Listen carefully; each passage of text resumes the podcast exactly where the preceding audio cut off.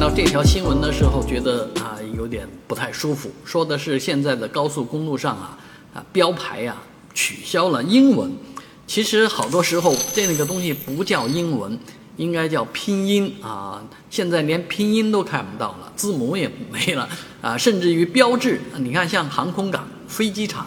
飞机的那个标志都没了，这也太干净了。这么干净的标志牌是不是国家标准？我也不知道。但是这样的标志牌确实满足了一些人的想法啊，就纯粹的汉语汉字，一种莫名的骄傲啊，导致我们现在连自己的汉语拼音都没有了。所以这是确实是很遗憾的事情。那之前有这个。国外的专家啊，接受媒体采访的时候说：“啊，这个中国的钞票人民币非常好，为什么呢？